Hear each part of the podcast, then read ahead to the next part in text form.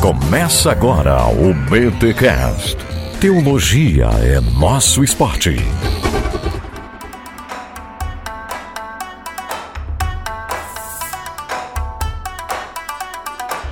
Muito bem, muito bem, muito bem. Começa mais um BTcast, BT Week. Eu sou Rodrigo Bibo e o Salmo 23 pode ser usado além dos velórios. Eu sou Cacau Marques e o Senhor é o meu pastor e eu sou a sua ovelha elétrica. Eita, muito bom. Olha, pegou a referência? Isso aí Olha me aí. lembra uma aí, música. Isso aí me lembra uma música. Sabe qual que é, Cacau? Ah, É. Ei, mãe, eu ouço ovelhas elétricas. nossa, isso sabe o que me lembra? Me lembra um podcast aí que eu tô esperando o episódio novo. Haverá. Vou anotar no meu caderninho, hã? Deixei. Vamos, ver, vamos ver esse Aí, negócio. Vamos ver Aí, esse ó. negócio. E eu sou o Victor Fontana e o Alexandre Melhorança é meu pastor, além do senhor ser meu pastor. E também o Wilder é meu pastor, o Marcos Botelho é meu pastor, até o Bibo é meu pastor um pouco. Tem um monte, olha que privilegiado que eu Meu sou. Deus. E um monte de coisa Olha que aí. falta quando eu me baseio nesses, tá?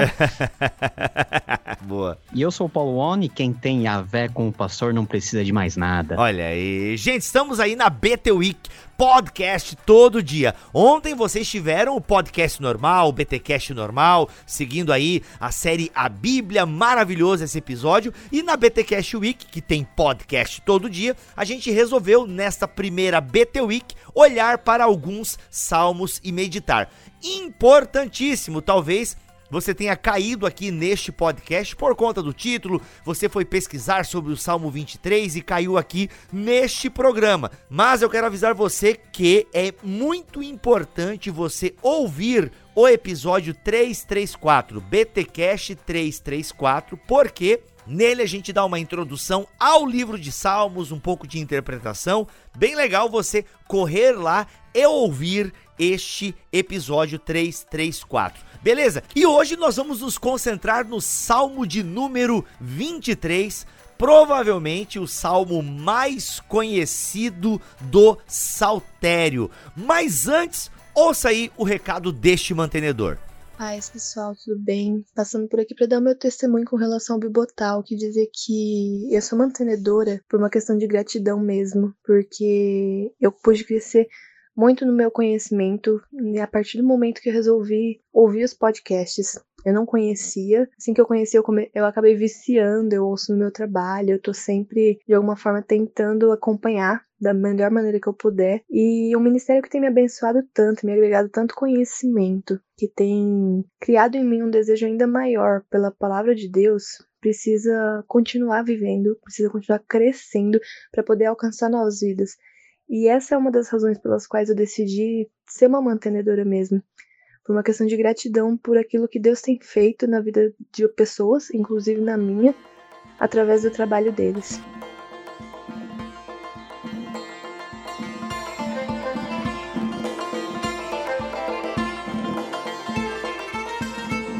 Gente. Só lembrando rapidez que você pode se tornar um mantenedor do Bibotalk e ajudar este trabalho a permanecer no ar por mais tempo, levando conteúdo bíblico teológico de qualidade. Vamos para a leitura então do Salmo 23 e uma meditação aqui na BT Week, no bibotalk.com. Salmo de número 23. Leio na NVI. O Senhor é meu pastor, de nada terei falta. Em verdes pastagens me faz repousar e me conduz às águas tranquilas. Restaura-me o vigor. Guia-me nas veredas da justiça por amor do seu nome. Mesmo quando eu andar por um vale de trevas e morte, não temerei perigo algum, pois tu estás comigo. A tua vara e o teu cajado me protegem. Preparas um banquete para mim à vista dos meus inimigos. Tu me honras ungindo a minha cabeça com óleo e fazendo transbordar o meu cálice. Sei que a bondade e a fidelidade me acompanharão todos os dias da minha vida e voltarei à casa do Senhor enquanto eu viver. E aí, gente, Salmo 23, sem dúvida o mais conhecido do Saltério, mais citado e uma música excelente do Projeto Sola. Igor, esse salmo, começando pelas informações mais técnicas, ela além de ser conhecida, ela mostra algumas características um pouquinho diferentes no seu texto em hebraico daquilo que a gente tem na, nos textos aqui em português. Geralmente, quando você vê um texto bíblico na sua versão aí favorita, você tem aqueles títulos lá em cima, né, que nós chamamos de epígrafe, que são títulos que não foram inspirados, foram escritos aí pelos editores da Bíblia para facilitar a localização, né, para ver que história que é, coloca um título lá, por exemplo, ah, o nascimento de Jesus, aí tem lá Mateus 2, etc. Particularmente em Salmos, todas as epígrafes elas fazem parte do texto original. Então, aqui no Salmo 23, o texto em hebraico não começa com a frase O Senhor é meu pastor. Começa com a frase Mismor le David, ou seja, Salmo de Davi. Então a frase Salmo de Davi, ela começa o texto canônico na língua hebraica, tá? Então é um ponto aí de curiosidade uh, do texto original. E outra curiosidade é que o Salmo 23 é um dos poucos salmos que começa de fato com a palavra, ou melhor dizendo, o nome pactual, né, o tetragrama, o Yahvé, né, o Senhor. Quando a gente tem Senhor em caixa alta, é uma referência direta às quatro letras do alfabeto hebraico, que é, fazem referência ao nome pactual de Deus, ao nome impronunciável de Deus, que por convenção nós chamamos ou de Yahweh, Yahweh, ou comumente aí ah, em versões mais arcaicas da Bíblia portuguesa, Jeová, tá? Embora Jeová seja tecnicamente uma pronúncia aí muito errada tá bom? Ô Paulo, é o seguinte, é, eu sei que não é o tema aqui, mas já que você trouxe essa curiosidade e fez uma observação no final de que Jeová não é tão certo, e nós temos aí tradicionalmente, né, uma, uma religião conhecida como testemunhas de Jeová, por que que Jeová é uma, é uma transliteração ou um modo errado de falar Yahweh, Yahvé ou Javé? Por que, que Jeová não? Porque Jeová, ela, em primeiro lugar, ela usa, né? Ela translitera literalmente, né? Embora essa, essa frase possa parecer redundante, mas é exatamente isso. Ela translitera literalmente as pontuações vocálicas do Yahweh, né, do tetragrama que nós temos lá no texto massorético, nas suas correspondências exatas em termos vocálicos, tá? Então, quando você lê o tetragrama em na maioria das ocorrências do texto hebraico, a tendência é você ler Yehová, tá? Porque é exatamente essas pontuações que nós temos no texto hebraico. Mas as vogais que estão lá não são para você entoar o nome de Deus, né, na sua forma exata, mas é para indicar um outro, uma outra palavra que deveria ser lida no lugar do Yahweh, que é a palavra Adonai. E então as vogais não são de Yahweh, e são de Adonai. É, tecnicamente nós chamamos isso de ketiv perpetuum, ou seja, você lê, você lê de uma forma, mas você entoa pronuncia de outra, tá? Isso de forma perpétua, isso faz parte da trad tradição. Outro ponto é que a letra J e a letra V, dependendo da língua, não tem entonação de J e de V, tem entonação de I. Por exemplo, no alemão, você não fala Jeová, né? O J não tem entonação desse tipo, nem no latim. Então, falar Jeová em português ainda fica ainda mais errado, tá? Então, Geo... por isso que as versões mais modernas não trazem Jeová, porque ah, já é um consenso da academia que essa, essa forma de você expressar o nome de Deus é incorreta. Ah, ótimo. Beleza, olha aí, ó.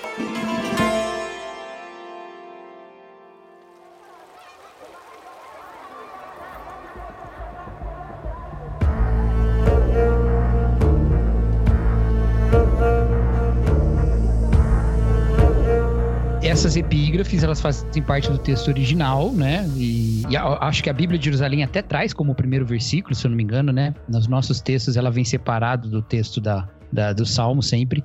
Mas o tratamento delas é sempre um tratamento como um texto inspirado ou não? Que aí é a, a dúvida para você. Está no texto, né? Se está no texto e no corpo do texto, presume-se que é inspirado. A gente pode até discutir, por exemplo, e essa é uma discussão a nível acadêmico que acontece, é, o que, que significa, por exemplo, nesse caso, a epígrafe Salmo de Davi?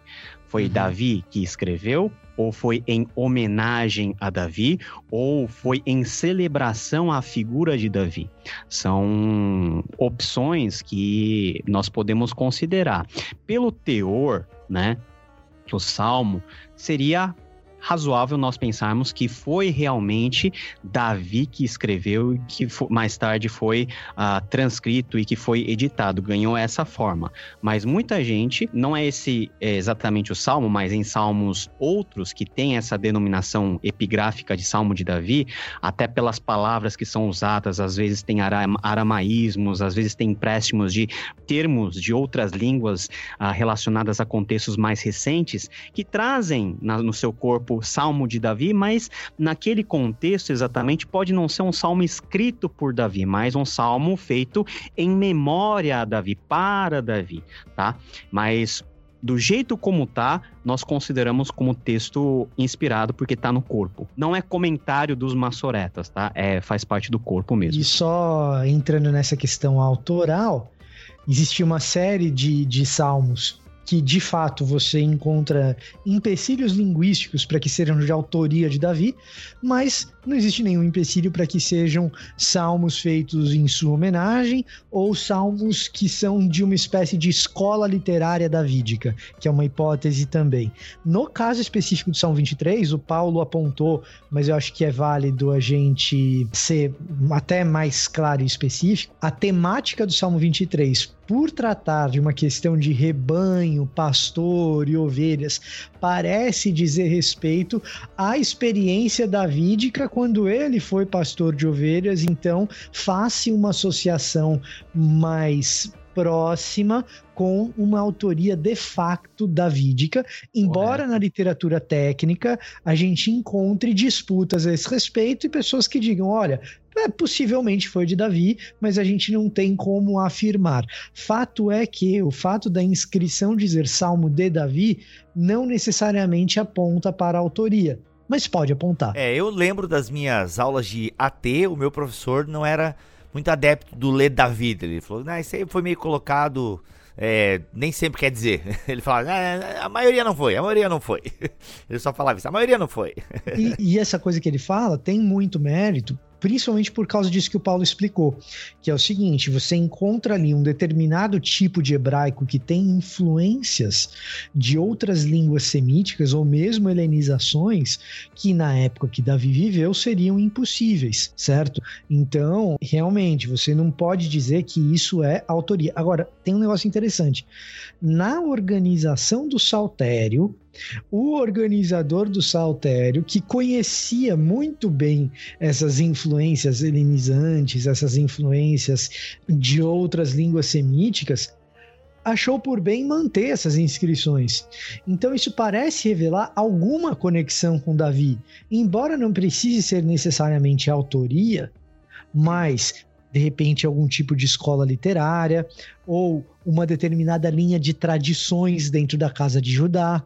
Então existem outras possíveis possíveis agrupamentos que permitiram que o organizador final do Saltério, dos cinco livros do Saltério, tenha mantido essas inscrições iniciais, porque faziam algum sentido, e não apenas faziam sentido para o organizador final do Saltério, mas também faziam sentido para as pessoas que receberam o saltério. A elite intelectual judaica que recebeu o saltério quando ele ficou pronto não fez grandes manifestações a respeito dessas inscrições, entendeu? Então não existe por que problematizar o que não é um problema, sabe? É, eu acho que fica muito, né, talvez isso, essa, essas, esses exemplos que a gente está dando fica um pouquinho longe do imaginário do, do ouvinte, mas você imagina, por exemplo, um um autor lá do século XVI, vai, Camões, ele escreve alguma coisa, vai.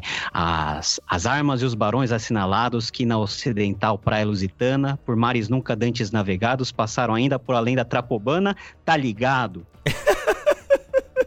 Se você ler um tá ligado lá no meio, você vai automaticamente perceber que aquele Brilhante. tá ligado não foi Camões que escreveu. Brilha. Mas você vai perceber que o texto é de Camões, porém com uma inserçãozinha moderna.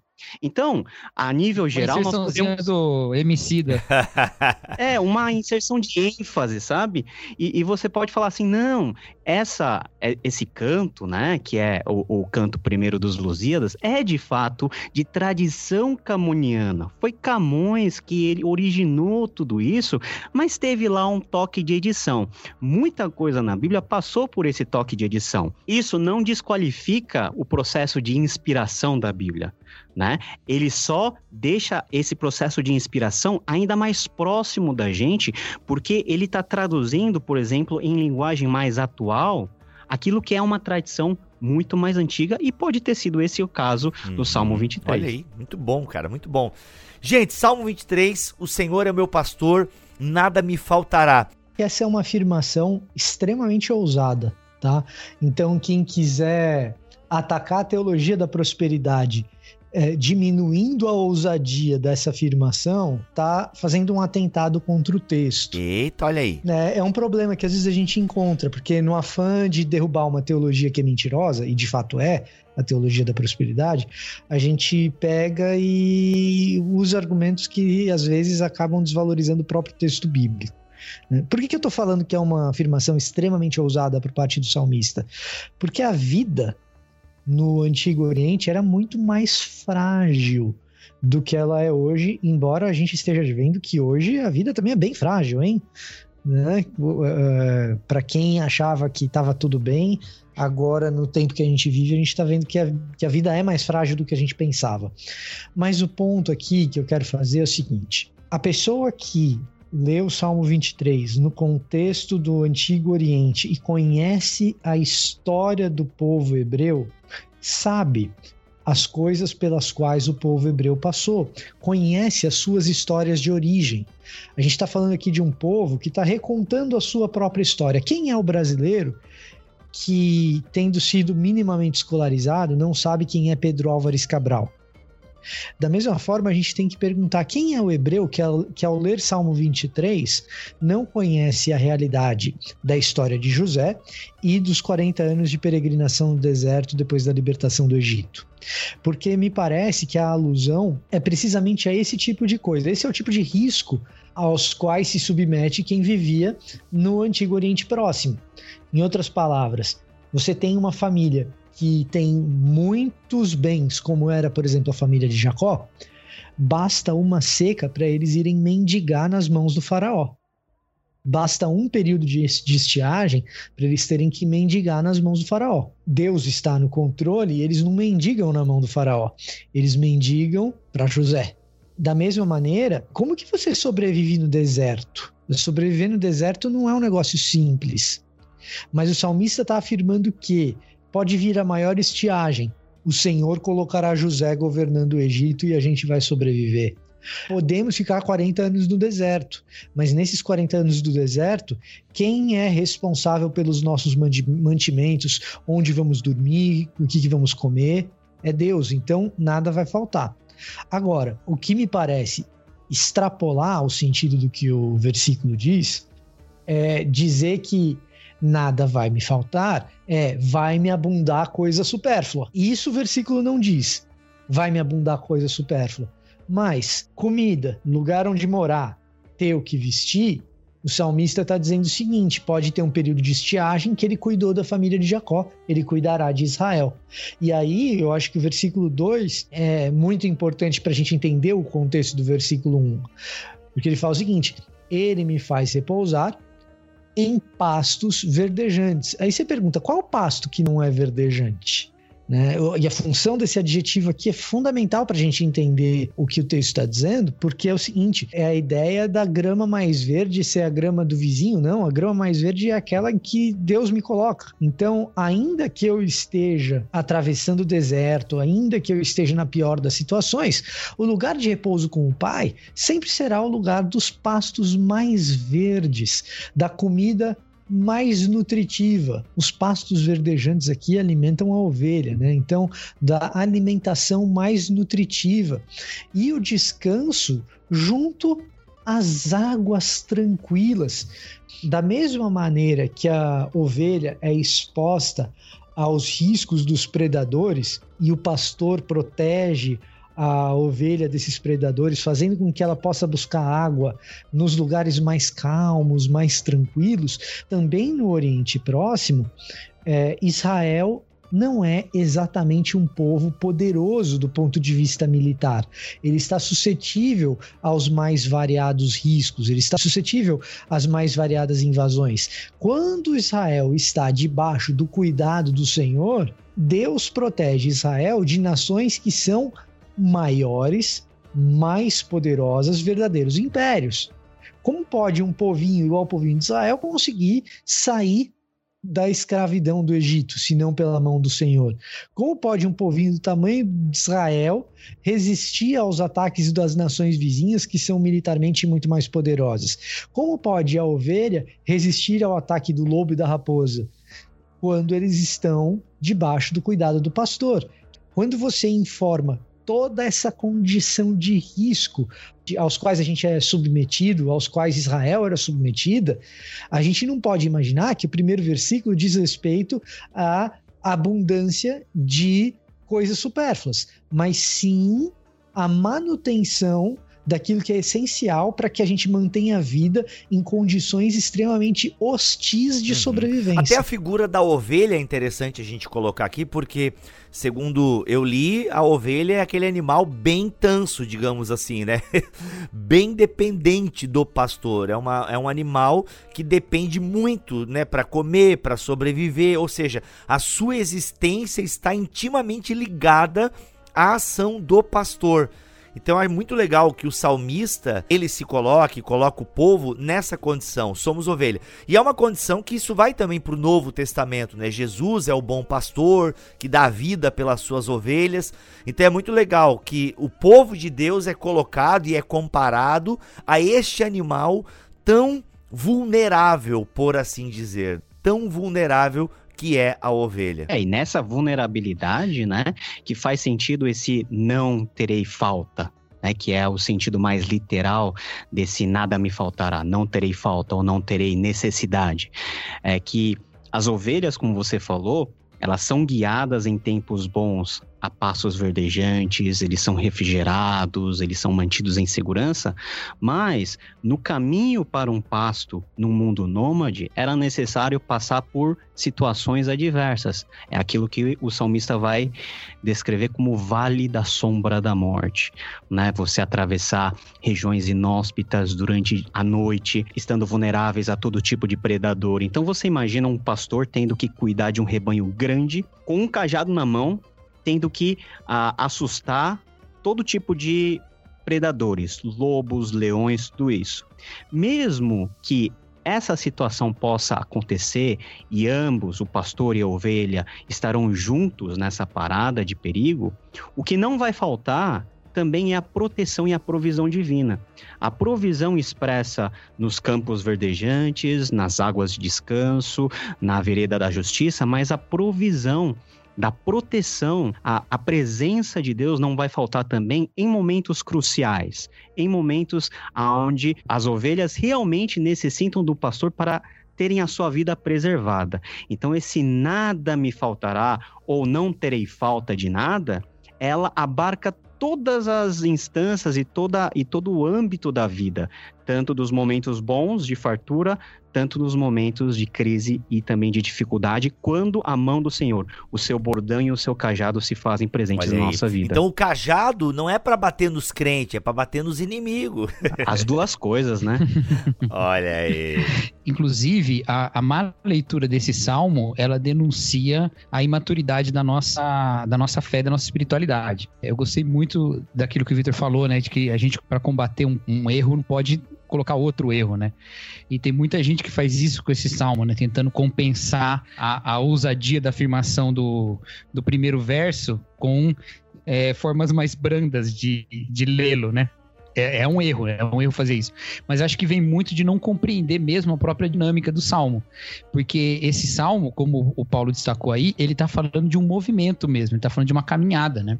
Se você prestar atenção, nem o pastor nem a ovelha estão parados hora nenhuma aí, eles estão sempre andando, né? E isso fica evidenciado na utilização de verbos de movimento mesmo, em português mesmo, né? Você percebe isso, né? Como eles estão andando sempre. É, por exemplo, quer ver? Ele me guia a águas tranquilas, ele me guia pela vereda da justiça, ainda que eu ande pelo vale da sombra da morte.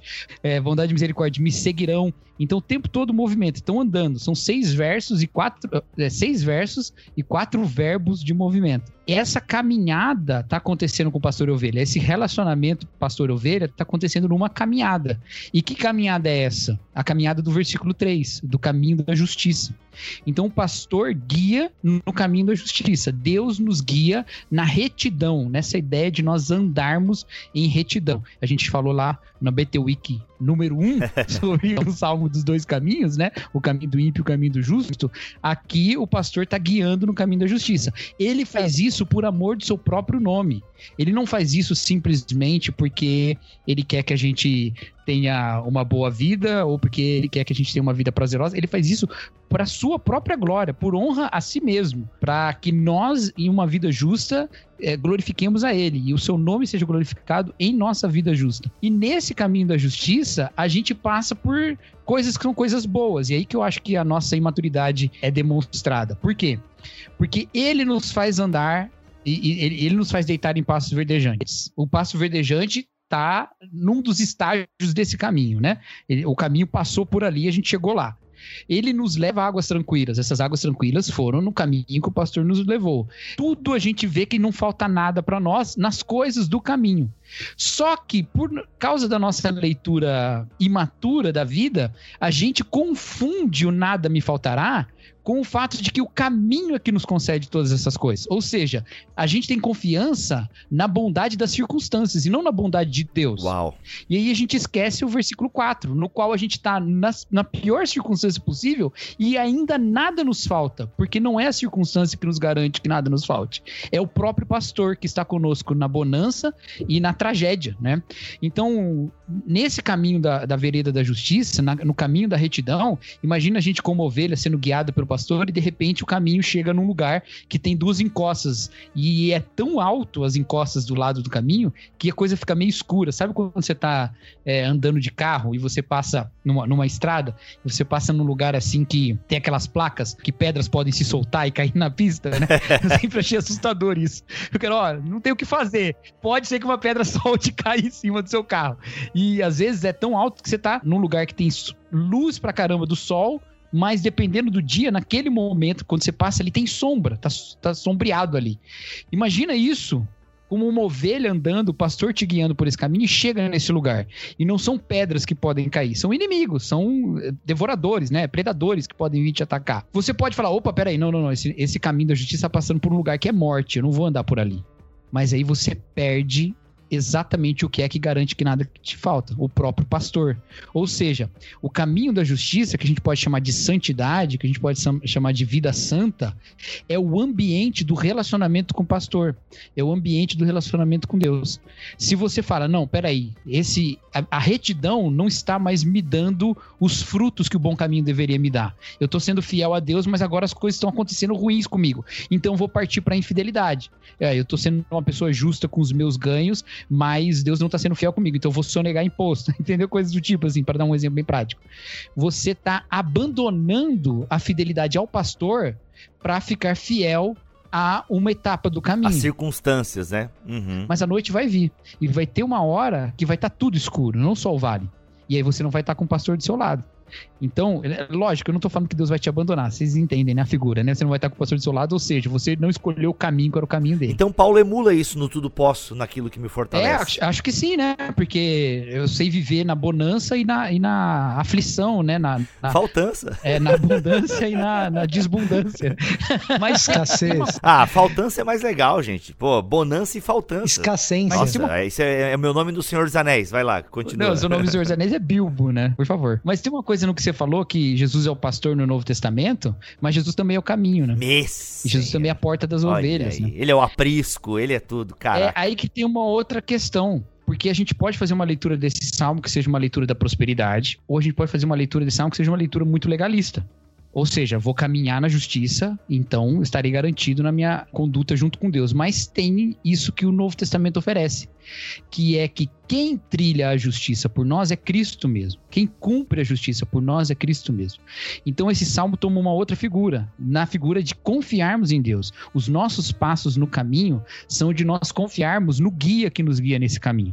Até porque, né, eu não acredito que nós podemos perder a salvação, então você não adianta fugir do caminho que você continua sendo ovelha desse pastor que vai te buscar. Então, o importante é vivermos mais e mais a justiça de Cristo na nossa vida, porque nisso está o ambiente do nosso relacionamento com Deus. O Bart fala isso numa palestra dele sobre Efésios, ele fala: santidade é relacionamento com Deus. E é exatamente isso. É na, é na vereda da justiça, na qual Deus mesmo nos guia por amor do seu nome, que nós experimentamos a abundância que só Ele tem e não as circunstâncias. E nisso nós só temos porque Jesus cumpriu esse caminho com toda a justiça. Nós falhamos, escorregamos, saímos da linha, mas Jesus cumpriu e abre essa possibilidade para nós. Cacau Marques. Escreve Esse silêncio isso, depois que eu falo, ele, ele, é a coisa mais assustadora dessa quarentena. É eu falar uma coisa e nem o Paulo nem o Vitor falar nada. Eu falo, não, não, não. não. Eu falei muita é borracha aqui. Escreve é que, isso, Cacau. Sério é que mesmo, são... de verdade. Escreve é, isso. Tá muito bom. É que são dois presbiterianos e quando o presbiteriano fica em silêncio é porque tá bom. É. não, tá demais. É que, pô, ótimo. Ficou ótimo, meu. Demais.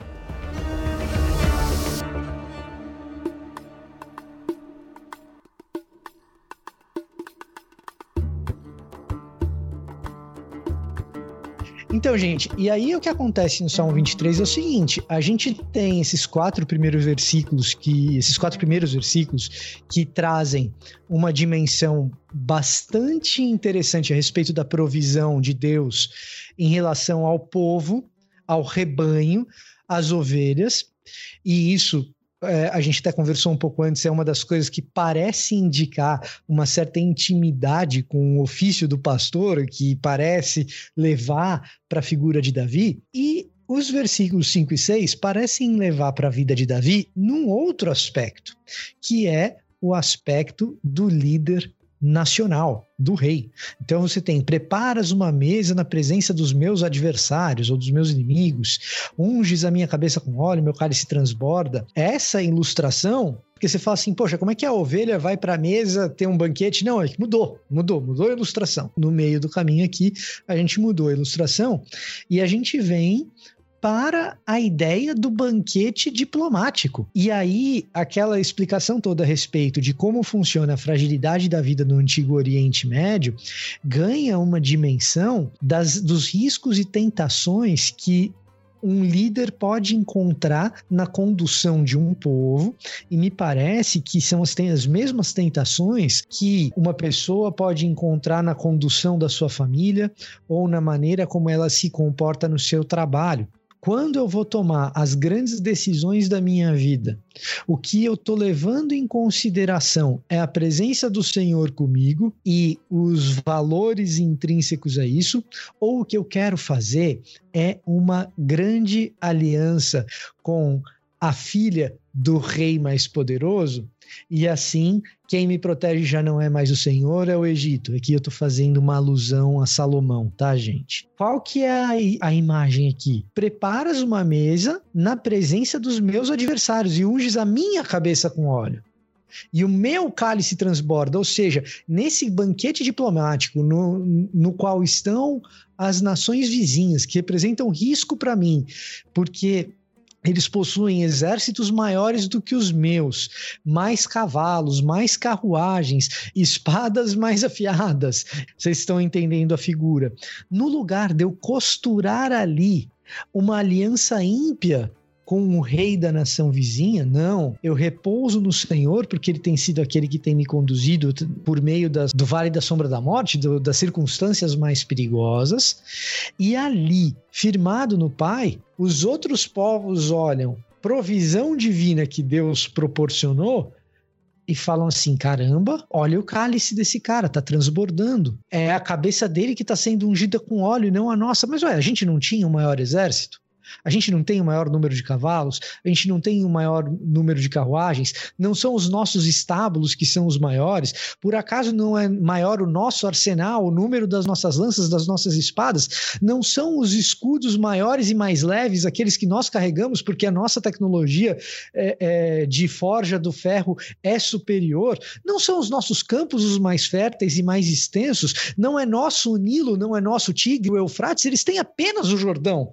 Mas é o cálice deles que está transbordando é mais ou menos por aí que é a perplexidade das outras nações diante do que Deus promete fazer ao rei de uma nação pequenininha chamada Israel. Como dizia o professor Luiz Saião, Saião foi professor meu e do Paulo. Eu acho que vocês dois também tiveram aula com ele, não tiveram? Não, cara, eu não tive. Ah, que pena. Eu também não tive esse prato. Fala... Mas já sentei numa mesa com ele, né? Não é meu inimigo, mas já, sentei já sentou no... algumas mesas, algumas vezes. É, ainda bem que não é seu inimigo, que é um cara bom para ter como amigo, viu? Ele traduzindo esse verso aqui, quando eu tive hebraico 1 com ele, uma da hebraico 1 ou hebraico 2, uma das, das aulas foi uma tradução do Salmo 23, inteirinha a tradução do Salmo 23, né? E aí ele traduzindo esse verso aqui, eu lembro dele falando um negócio interessante. Ele fala, como é que pode uma nação que tem um espaço territorial do tamanho do Sergipe. Nada contra os sergipanos aqui, é só porque é um estado geograficamente de pouca extensão territorial, ok? Mas um, um, uma nação do estado do, do Sergipe querer fazer frente ao Egito, querer fazer frente às nações da Mesopotâmia, como pode uma coisa dessa? E pode porque Deus é aquele que prepara a própria mesa diplomática e estabelece os padrões desse encontro diplomático. Eu sou o Estado pequenininho, mas o Senhor vai preparar a nossa mesa na presença dos adversários e não o contrário. Porque eu não vou contaminar os meus princípios com os valores idólatras culturais das nações circunvizinhas. E diante disso existe uma promessa, né, que a bondade e a misericórdia certamente me seguirão, e se esse salmo de fato é davídico, isso inclui a maneira como ele lidera e, e, desempenha o seu reinado por todos os dias da minha vida e habitarei na casa do Senhor por todo sempre. Em outras palavras, tudo isso acontece à frente do templo, à frente do tabernáculo, no caso aqui, da baita do Senhor, da casa do Senhor. Né? Então é aos pés do templo, com a Torá no coração, que a gente tem esse grande banquete diplomático, no qual as outras nações ficam estupefatas diante de uma nação pequenininha, mas que parece ser ela que tem o cálice transbordando. E, e o reinado davídico foi exatamente isso. Né? E aqui a gente também tem uma aplicação muito pessoal de Davi, né, né, Vitor? Porque quando. E, e eu acho que esse é um dos pontos assim que mais identificam esse salmo com Davi, porque nós podemos o apreço que ele tem na menção que ele faz à casa do Senhor, que na época de Davi é o próprio tabernáculo, mas dentre todos os reis de Judá e do Reino Unido, ninguém demonstrou carinho maior em relação ao templo, que é a simbolização da presença de Deus, do que o próprio Davi. Na verdade, tudo que Salomão fez depois né? Foi tudo obra daquilo que Davi já havia preparado de antemão. Era Davi que queria construir essa casa do Senhor. E foi uma grande angústia de Davi não poder fazer isso, dadas as condições que ele se encontrava. Então, essa, essa aplicação final que ele faz, de que toda, todo o favor de Deus vai segui-lo todos os dias da sua vida, e todos os dias da sua vida, ele estará diante da presença de Deus, desfrutando de toda a honra que ele recebeu, desfrutando de todo o favor que ele recebeu e também desfrutando dessa proteção que ele faz menção lá nos primeiros versos. Então acho que é uma ótima finalização que Davi faz, colocando toda a devoção dele. Ah, hoje no Novo Testamento nós não temos essa devoção em relação à casa do Senhor e seria incorreto nós aplicarmos esse conceito e essa importância da casa do Senhor hoje para o contexto de igreja. Mas troca, por exemplo, casa do Senhor pela presença do Senhor, pela intimidade do Senhor, pela comunhão com o Senhor, por Ele estar junto de você. Se isso realmente acontecer, que nem o texto fala, você não vai precisar seguir nada. As coisas vão seguir você. E isso daqui não é chavão é, triunfalista. uma vez que você está na presença de Deus e você tem comunhão com o Altíssimo, com esse Deus da aliança a quem Davi faz menção no começo, todos os seus benefícios, benefícios esses que fazem parte da própria aliança, as bênçãos da aliança, certamente vão nos seguir, não porque nós atraímos essa bênção, mas é porque o Senhor da aliança assim garante e assim permite que nós possamos usufruir daquilo que ele prometeu que iria nos dar.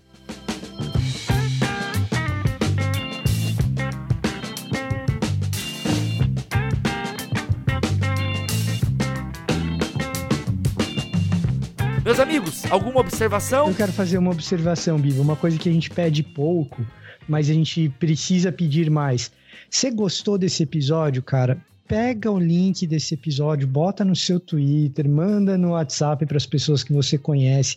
A gente faz isso com o maior carinho para vocês. A única coisa que a gente pede é que você divulgue o nosso trabalho, porque se abençoou você, pode abençoar mais pessoas. Perfeito, entendeu? perfeito. Então, faça isso, faça isso é, até como uma maneira aí de agradecer o esforço que a gente tem por vocês e também, de repente, de você ajudar alguma pessoa que pode ser ajudada com, com o conteúdo certeza, que a gente produz assim, também. É muito chato que quando a gente é comparado aos youtubers que ficam pedindo dá like, se inscreve no canal. Mas, gente, é que realmente a gente tem que falar essa linguagem porque é a linguagem de como funciona a internet. A mesma coisa é o podcast, né? Então, assim, eu fico muito feliz quando eu recebo alguns prints da galera, ó, oh, botei lá no grupo da igreja. A gente tem os mantenedores, então acaba tendo um contato mais próximo com os mantenedores. A galera, ó, oh, botei lá, pô, no grupo, no grupo aqui de discussão de teologia da minha cidade, coloquei o link do Bibotalk. É isso, cara, é isso. Você nos ajuda muito quando você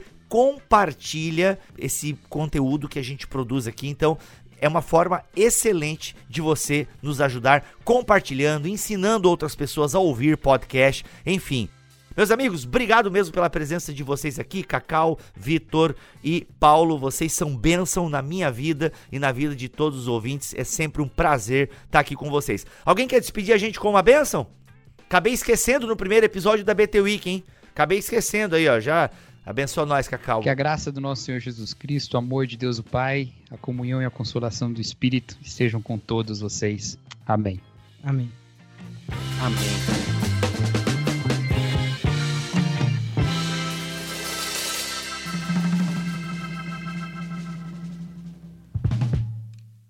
Este podcast foi editado por Bibotalk Produções.